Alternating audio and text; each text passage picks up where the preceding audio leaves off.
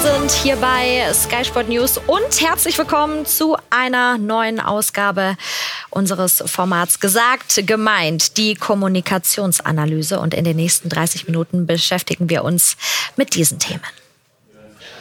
Schäferin macht Schluss. Alexander Schäferin, der Gegenentwurf zu Gianni Infantino und Thomas Bach. Kein Klammern an die Macht, sondern ein demokratisch geführter Verband auf dem Weg in die Zukunft. Die nächste Runde, die Fanproteste zeigen Wirkung. Erste Vereine fordern eine Neuabstimmung über den Einstieg von Investoren. Aber wie realistisch ist das überhaupt?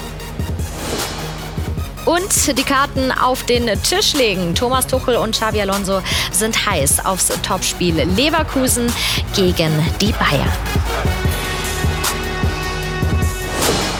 Rein geht's in die Analyse jetzt mit unserem Kommunikationsexperten Michael Kramer und Uli Köhler und mit mir Julia Lammert. Schön, dass ihr beiden mit dabei seid. Hallo, Servus. Hallo.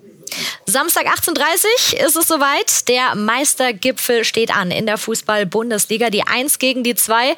Leverkusen gegen die Bayern. Mehr als 200 Länder schauen zu. Mehr als 180.000 Tickets hätten verkauft werden können. Also Spannung pur. Die Aufmerksamkeit, die richtet sich besonders an diese Partie morgen Abend. Doch mit der medialen Berichterstattung ist Bayern-Coach Thomas Tuchel nicht ganz so zufrieden.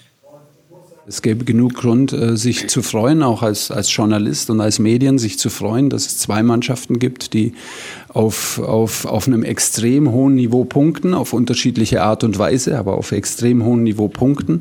Ich glaube, da, da gehören wir mit dazu, sowohl in der Bundesliga-Historie bis nach dem 20, wie viele Spieltage haben wir denn? 20, was ist das? 20, 21. Aber auch in, in unserer Historie haben wir, glaube ich, eine der, der, der, der besten Halbserien gespielt in den letzten, glaube ich, acht Jahren, neun Jahren. Ähm, äh, verstehe ich nicht, wieso wir, was ich nicht so ganz verstehe, wieso wir uns nicht darüber freuen und, und das beides auf ihre Art wertschätzen. Man hat eher so das Gefühl, es wird eins tendenziell ein bisschen überhöht und alles andere sind dann äh, sind alle anderen sind sind diejenigen, auf die man draufhacken kann. Weiß ich nicht, ob das dann dem immer gerecht wird, aber es ist auch völlig müßig draufhacken. Also Thomas Tuchel fühlt sich angegriffen. Michael, hat Thomas Tuchel in dem Sinn recht? Müssen wir uns hinterfragen als Medienvertreter? Er kann das Ding relativ leicht lösen, indem er morgen Abend gewinnt. ähm, dann wird sich vieles in der medialen Aufbereitung verändern. ähm, Uli lacht, jetzt sagt viel aus. Ähm, so, und äh, ich glaube, das ist einfach der Punkt. Natürlich hoffen ja auch Neutrale, ganz ehrlich, dass Leverkusen gewinnt und dass die Meisterschaft nicht mehr im Abo nach München geht. So, und dass sich das in der Berichterstattung niederschlägt. Und Uli Hoeneß hat in einem Interview kürzlich gesagt, immer dann, wenn wir nicht schon äh, Ostern Meister sind, dann sprechen alle schon von einer vergeigten Saison. Da ist natürlich was dran. Das sind die Ansprüche, die man sich selbst geschaffen hat. Wenn du dutzendfach die Meisterschaft in Folge gewinnst, dann ist das so. Mich wundert ein bisschen diese Aussage, weil Thomas Tuchel könnte sich inzwischen ein bisschen Gelassenheit leisten. Er ist jetzt schon lang genug in München und kennt die Verhältnisse.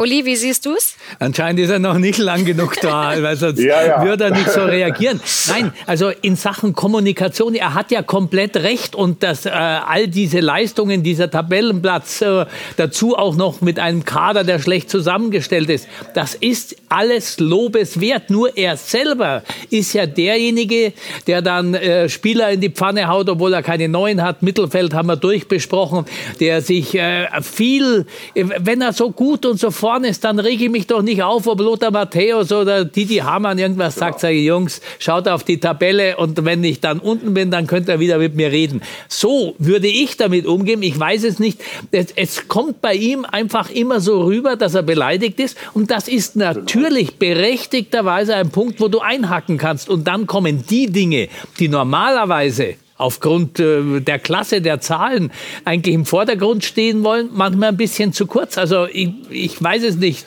Was soll er anders machen? Sag's ihm nochmal. Naja, zumal, Uli, zumal er ändert ja nichts damit. Also es ist jetzt nicht ja. so, dass äh, er durch dieses Selbstmitleid in der Pressekonferenz, dass jetzt die Journalisten da sitzen und sagen, ja Mensch, da haben wir jetzt mal wirklich was falsch gemacht.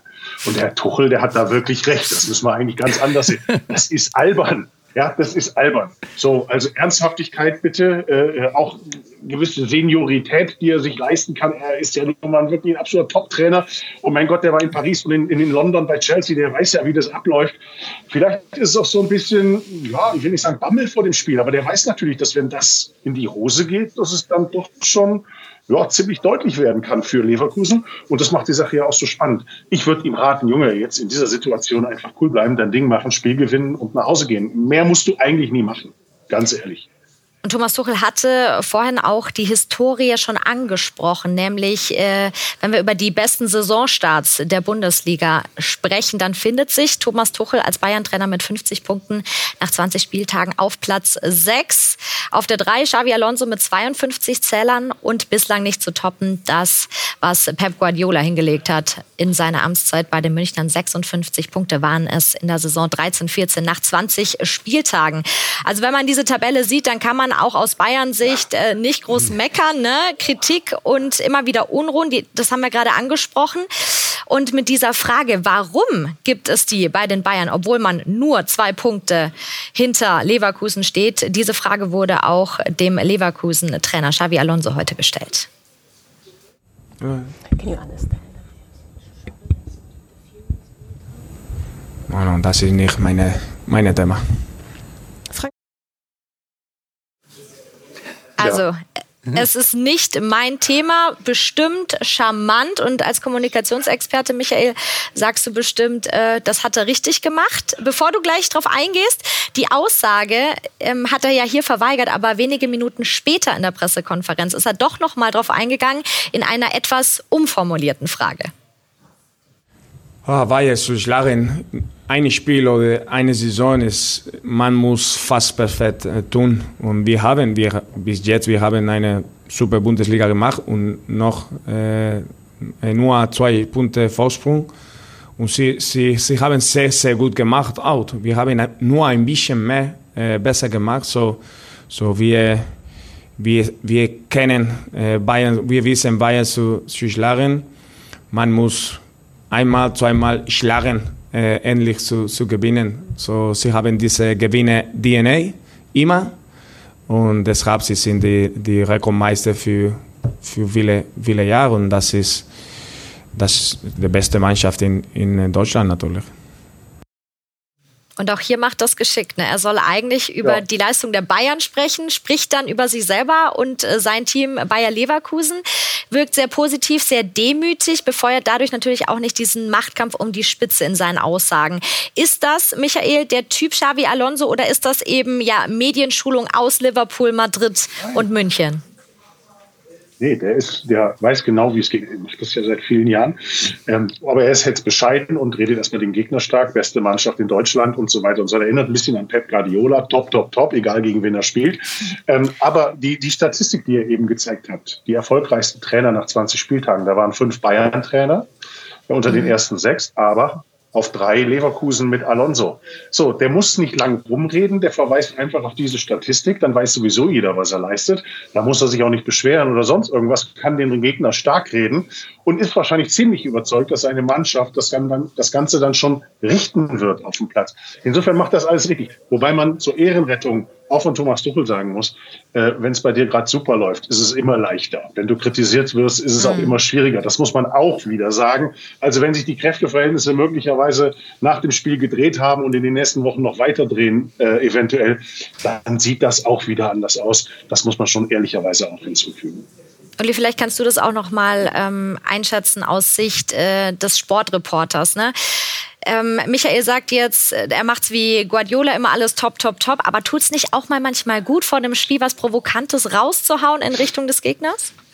Das tut gut, aber nur in ganz speziellen und sehr gezielten Fällen, wenn du irgendwas besonders erreichen willst. Und Lever, äh, Leverkusen oder beziehungsweise Xavi Alonso, äh, der kann ganz relaxed zurücksitzen. Äh, das, was eigentlich Thomas Tuchel auch könnte.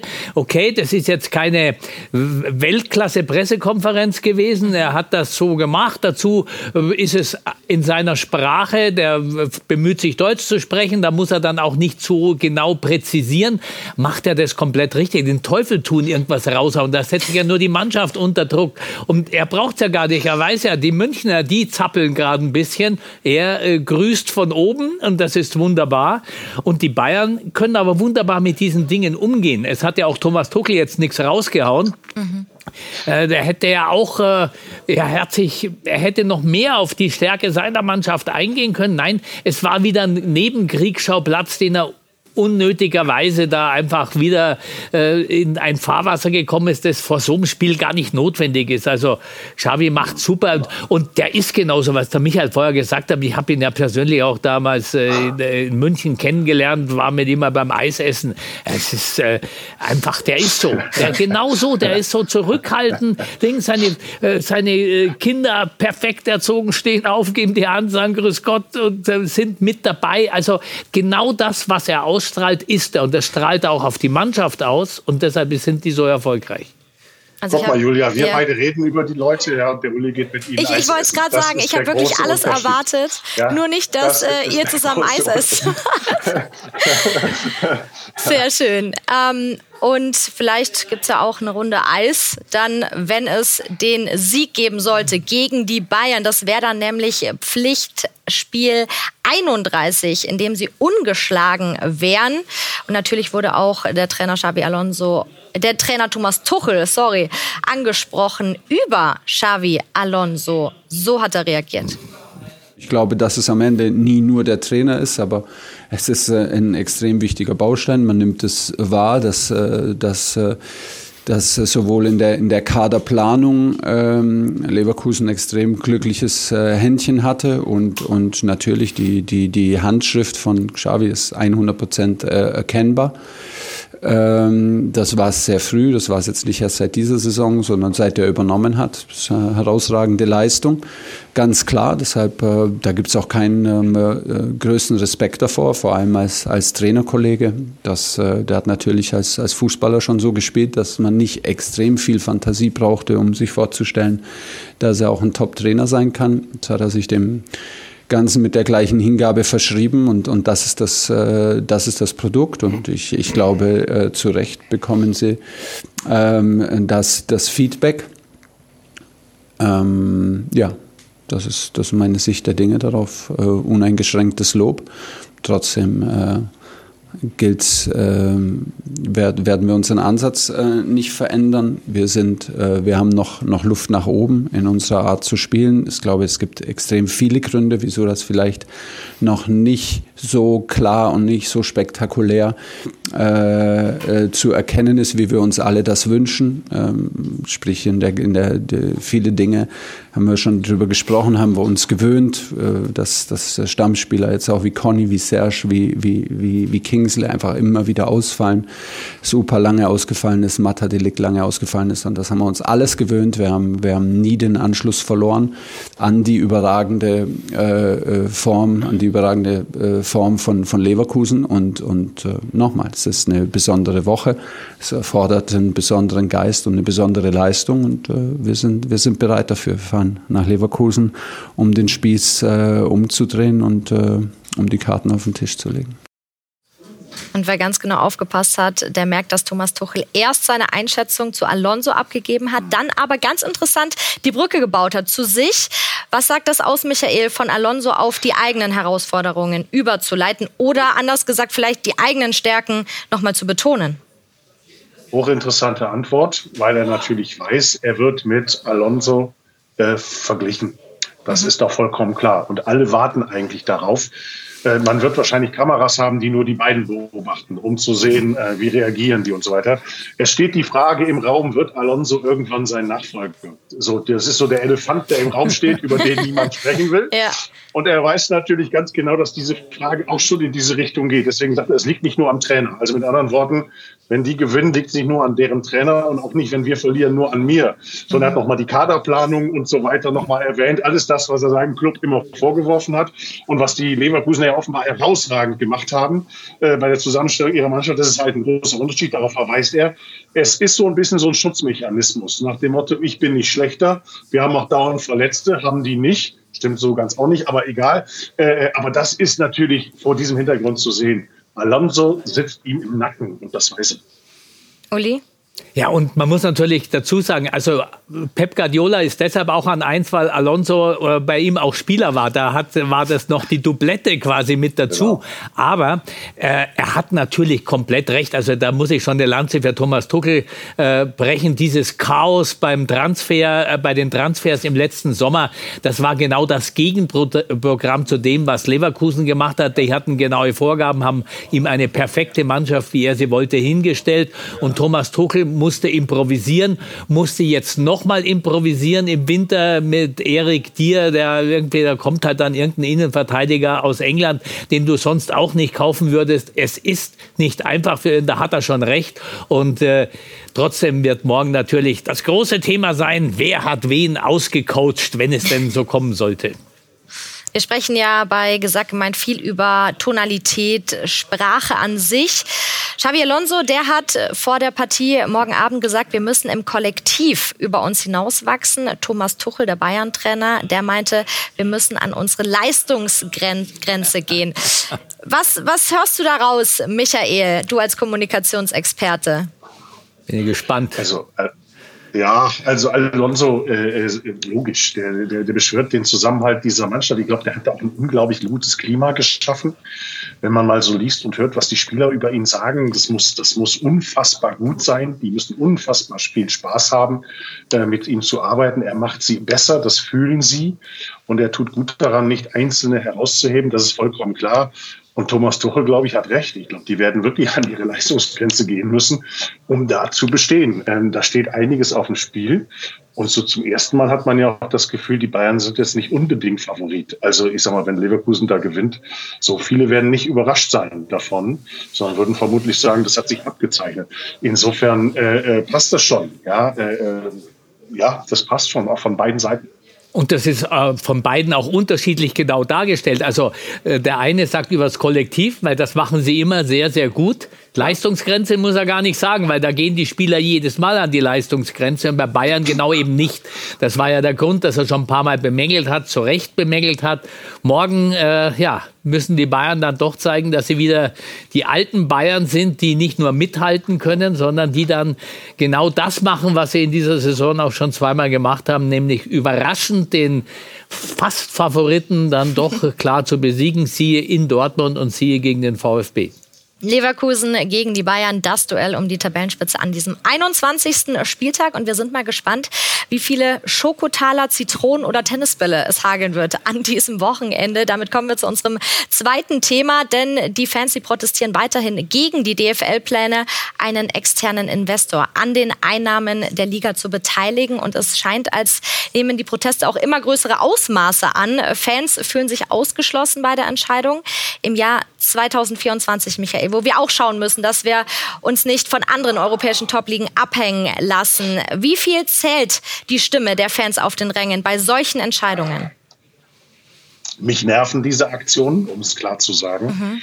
Ähm, ich weiß jetzt, wie die Haltung der Kurven zu diesem Thema ist ich brauche jetzt nicht jede Woche bei allen möglichen Spielen 20, 30 Minuten Unterbrechung. Mhm. Also ich glaube, vielen, die, die die Spiele vor allen Dingen am Fernseher sehen oder auch im Stadion einfach nicht Tennisbälle werfen, sind extrem genervt. Ich kann Fans verstehen, dass sie ihre Befürchtungen haben und ich kann auch verstehen, dass man vielleicht hier eine Bühne findet, wo man sich ausdrücken kann. So, ich glaube, man muss nur aufpassen, dass man sich nicht zu wichtig nimmt ich glaube, man muss sehen, äh, wie, der, wie die Lage der Bundesliga ist.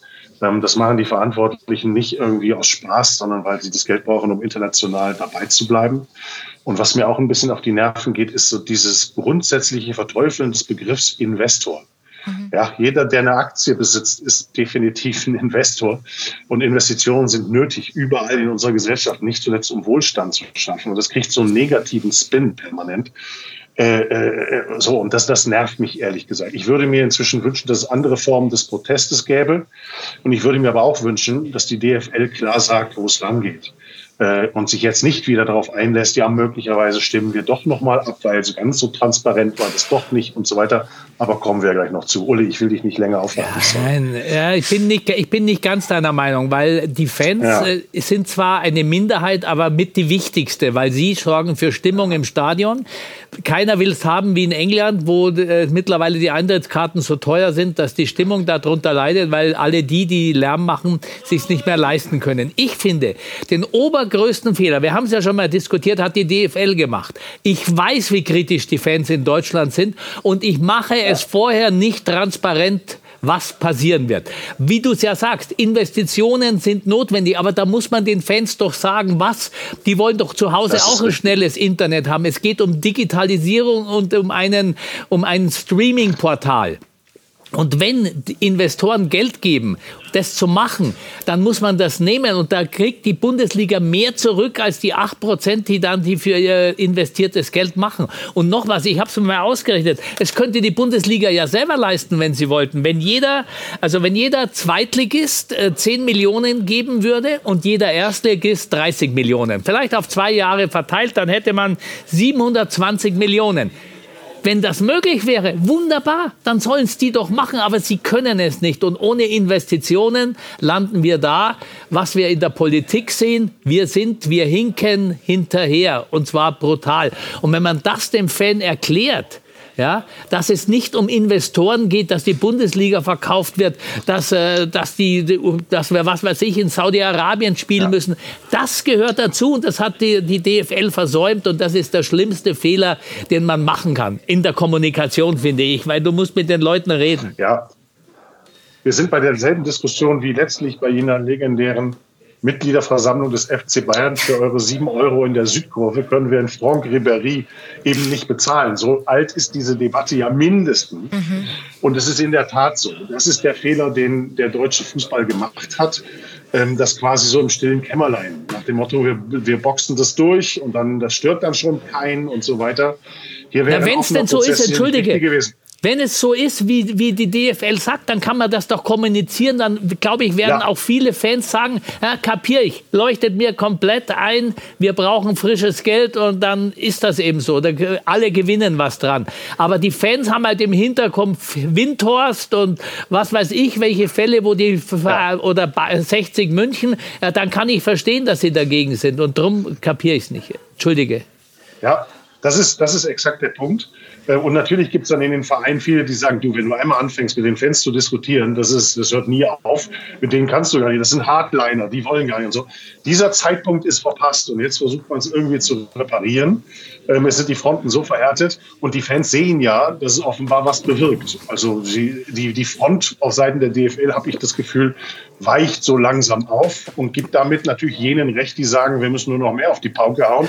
Ähm, dann geben sie schon irgendwann nach. Ja? Ich ja. fürchte, dass es so ist, Uli. Ja, aber man kann doch nicht so lange abstimmen, bis dann äh, das richtige Ergebnis nee. irgendwann mal passiert. Äh, das ist wie wenn ich mir fünf Wetter-Apps äh, runterlade und hoffe auf die Wetter-App, die dann schönes Wetter zeigt und die anderen vier negiere ja. ich. Äh, das ist ein völliger, absoluter Blödsinn. Und ich finde auch, dass, was Herr Vogt, in, der, der äh, Vorstandsvorsitzende in Stuttgart gesagt hat, völlig kontraproduktiv nochmal neu abstimmen. Man muss sich einen Plan ausdenken, gemeinsam und nicht jetzt jeder irgendwie am Tisch sagen, ich hätte auch noch eine Idee, Herr Lehrer, äh, wird nichts werden. Das hier hat äh, Klaus Vogt, der VfB Stuttgart-Präsident nochmal gesagt. Unser Verständnis von Demokratie auch im Fußball sollte sein, die Mehrheit entscheidet, kann aber nicht sichergestellt werden, dass ein demokratisch zustande gekommenes Abstimmungsergebnis korrekt ist. Sollte man im Sinne der Demokratie und im Sinne unseres Fußballs miteinander diskutieren, ob eine erneute transparente Abstimmung aller 36 Vereine in der DFL notwendig ist. Ich meine, ja, es ist notwendig. Jetzt muss man dazu sagen, der VfB Stuttgart hat für den Einstieg eines Investors äh, gestimmt. Ist das mit dieser Aussage, ist das überhaupt realistisch oder dann doch eher ein scheinheiliger Vorschlag, Michael? Ich glaube, man muss berücksichtigen, berücksichtigen dass äh, Herr Vogt auf, der, auf den Schultern der Fankurve, der Cannstatter Kurve ins Amt gekommen ist. Ich glaube, mhm. das ist hier eine Reminiszenz an seine Supporter, die ihn zum Präsidenten gemacht haben. Beim VfB gab es ja mal andere Zeiten als jetzt gerade, wo es so gut läuft. Äh, er hat sich damals auch gegen die Teilhaber durchgesetzt, Daimler AG und so weiter. Die wollten den alle nicht, die erst von den Fans ins Amt gehoben worden. Ähnlich wie auch bei Hertha dann ja das später passiert ist. So, und so ist das hier sicherlich zu verstehen. Das ist der Druck der Fans bei den Clubs. Und es gibt einige äh, Vereine, die dem nachgeben und jetzt mit solchen, wie Uli sagte, ist ja eben, das sind Wischiwaschi-Lösungen, ja, nochmal jetzt so ein bisschen und so weiter. Und stimmen wir nochmal, bis dann alle irgendwann ruhig sind. Nur das funktioniert, Uli hat recht, das funktioniert nicht. Es gibt noch andere Vereine, die werden nachziehen. Wir können jetzt darauf tippen, wer als nächstes kommt. Ich glaube, wir würden richtig liegen. Ja, dieses Ergebnis der Wahl. Der Uli über leidet. Ich das noch kurz sagen ja, ja, weil, ja. weil äh, jeder sieht und man, man sieht's doch, man braucht doch nur rausschauen in die Politik an Deutschland. Ja. Warum sind wir so hinten dran? Weil wir nicht rechtzeitig investiert haben. So, fertig. So, dann machen wir da erstmal einen Strich drunter. Das Ergebnis dieser Wahl, das wird uns eh noch in den nächsten Wochen äh, beschäftigen. Und äh, bei unserem letzten Thema geht's auch um eine Abstimmung. Diesmal sind wir allerdings bei der UEFA. Da gab es gestern eine Statutenänderung. Es ging um die Aufweichung der Amtszeitbeschränkung des UEFA-Präsidenten, in dem Fall Alexander Ceferin. Der allerdings, ganz interessant, hat danach erfolgreiche Abstimmung angekündigt, 2027 nicht zur Wiederwahl zur Verfügung zu stehen. Und jetzt muss man sich natürlich überlegen, sechs Monate Pokerface nach dem Motto, um dann zu sagen, so Leute, 2027 holt ihr euch einen neuen Präsidenten. Ähm, wie ist die Aktion zu bewerten, Michael, in deinen Augen? Sowas kennt man gar nicht mehr. Ne? Ein Funktionär auf dieser Ebene, der nicht zuerst an sich selbst hängt und dann erst ja. an die Sache. Sehr außergewöhnlich. Ein grandioser Schachzug. Er hat mhm. für eine Sache gekämpft, die er offenbar inhaltlich für richtig findet, muss aber selbst davon nicht profitieren, sondern sagt, ich habe auch noch ein normales Leben und das genieße ich dann jetzt. Großartig. Also äh, so viel Distanz zu sich selbst und so viel äh, ja, oder so wenig Eitelkeit dann in dem Moment. Ähm, das wäre bei äh, FIFA und IOC und vielen anderen großen Sportverbänden auch wünschenswert. Sehr untypisch. Es ist vielleicht ein Zeichen, dass äh, jemand jetzt auch ihm nachfolgt, der das Ganze fortsetzt. Ich fand sowieso, dass er während seiner gesamten Amtszeit eher ein zurückhaltender, ruhiger Typ war, der auch nicht so seine Eitelkeiten immer freien Lauf gelassen hat. Also er musste nicht mal neben dem Scheich sitzen, sozusagen, äh, wie es andere gemacht haben. Ich fand das eigentlich sehr wohltuend. Insofern passt es jetzt zu ihm. Er hat auch noch mal erklärt, er hat das noch nicht preisgeben wollen. Er wollte diese Abstimmung ja. erstmal durchführen, um so die wahren Gesichter zu sehen.